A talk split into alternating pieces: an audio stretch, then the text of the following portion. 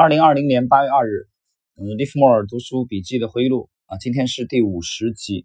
上一集我们讲到了，呃，利弗莫尔受朋友的邀请来去帮他脱手联合炉具的股票，但是呢，他个人认为在这个世道当中啊，已经是多头的末尾，呃，去这样大规模的脱手联合炉具不是一个明智的选择啊。但是，他的朋友显然跟他的看法不一样啊，还希望他去。拖着啊，这个联合炉具的股价来稳定逆大势。我们来看看这一集，这里没必要用详细的统计数据来说明。事实上，联合炉具的股价就跟市场上其他的股票一样，起起伏伏的波动着。它上市之后的最高价只比五十美元略高一点，而随后它再也无法超过最初设定的价格。最后，巴恩斯和朋友们不得不进场护盘，把股价维持在四十美元之上。在上市之初没有支撑股价，令人惋惜。但没有按照大众的认购数量足够发售股票，啊，足额更是糟糕。不管怎样，这只股票正是在纽约证券交易所上市的，价格如预期一样的不停的下跌，直到三十七美元才稳定了下来。它之所以维持在三十七美元的价位，是因为巴恩斯和他的合伙人必须维持这种价位。由于他们以十万股股票作为质押品，因此向银行贷款的成本是每股三十五美元。如果银行开始进行股票断头的动作，收回贷款，价格还不知道会跌到哪里去。开始的时候，大家一窝蜂的抢购五十美元发行的股票，现在却跌到了三十七美元，没有人想买了。说不定就算跌到二十七美元，还是乏人问津。随着时间的过去，银行过度信用扩张的问题开始引起了大家的注意。年轻银行家的时代过去了，银行业看起来面临危机，而保守主义者在一夜之间又抬起头来。往日原本是银行家的亲密战友，现在却遭到银行家要求无论如何都要清偿贷款，就好像他们从不曾与银行总裁打过高尔夫球一样。表面上，债权人不需要威胁债务人，债务人也不用开口苦苦要求再给一些宽限，那么大家日子都不好过。例如那家和我朋友吉姆·巴恩斯往来的银行，表面上虽然维持着笑容，但实际上他们的态度却是。请务必尽快偿清贷款，否则的话，我们全都会陷入万劫不复。面临这种困境以及可能爆发的危机，使得吉姆·巴恩斯不得不来找我，让我帮忙卖掉十万股，以便偿还三百五十万美元的银行贷款。吉姆现在已经不指望在这只股票上赚钱了，要是能让承销团只小亏一点钱，他就感激不尽了。这似乎是一个不可能完成的任务。整个市场虽然偶尔出现几波涨势。让大家燃起了一丝希望，仿佛一个多头市场即将开始。但这些涨势既不活跃也不强势。我回复了巴恩斯，说我会研究一下情况，然后告诉他我答应接下来这项任务的条件。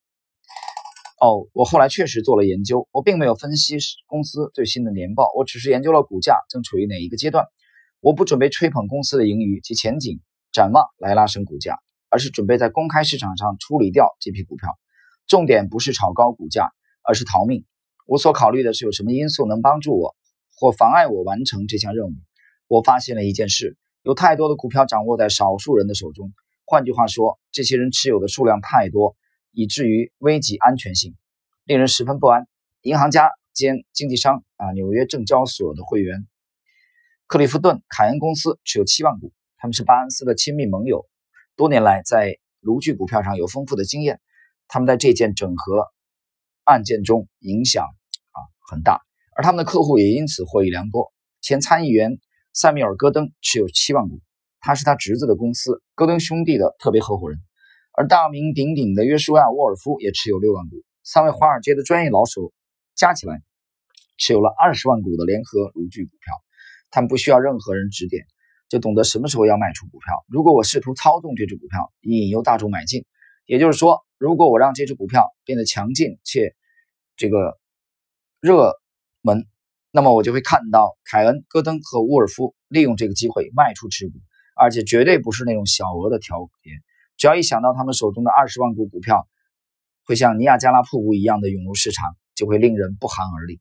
别忘了，多头市场的高峰已经过去了。不管我的操作如何高明，都不可能创造出一个强大的市场需求。为了让我顺畅的操作，吉姆·巴恩斯谦虚的回避，他对这项任务已经不抱任何希望。他在多头市场即将断气的时刻，给了我一批卖不出去的股票。要我帮忙卖出。当然，报纸上不会有任何有关多头市场即将结束的言论。但我知道这一点，吉姆·巴恩斯也知道，毫无疑问，银行也知道。不过，我既然答应了吉姆，就要想办法完成。于是派人去找戈恩啊凯恩、戈登和沃尔夫，他们手上的二十万股股票就像达摩克利斯头上那把随时可能掉落下的利剑一样。我想，我还是带上钢盔，这样比较安稳一点。在我看来，最简单的方法就是达成某种互惠协议。如果他们愿意消极的协助我，在我卖出银行的十万股股票时，克制自己不要出货，我就积极的协助他们，设法创造一个大家都能出货的市场。当时的情况是，即便他们只卖出十分之一的持股，都会造成联合炉具股票的大跌。他们对这一点全都心知肚明，所以他们从来不敢真正的尝试。我要求他们的，只是希望他们能在适当的时候再卖出股票，而不是为了愚蠢的自私行为坏了大家的好事。无论是在华尔街或是其他任何地方，都不要成为一个自私自利的人。我希望说服他们，操之过急或考虑不周的抛售行为会损害大家整体的出货计划。况且时间已经不多了。那么这一段呢，我们会发现呢，这个利弗莫尔啊。他渴望找到在华尔街操作的这个道德的中心思想，而且他知道他提出在他手上的二十万股股票是达摩克里斯之剑啊，这是一个典故，是一个这个呃古希腊的一个典故。那么利弗莫尔最后总结性的讲到，在华尔街或任何地方都不要成为一个自私自利的人，你不能因为自己的私利损害了整个出货的计划啊，会妨碍了大家。所以这一章呢，就是我们这一章的这部分内容这一集我们看到。他已经有了焦灼感，怎么样尽快的脱手？而且他的委托人也已经不抱什么希望了啊！怎么样把这个大量的股票顺利的出脱联合炉具呢？啊，这成为了一个难题。好，我们下一集将继续。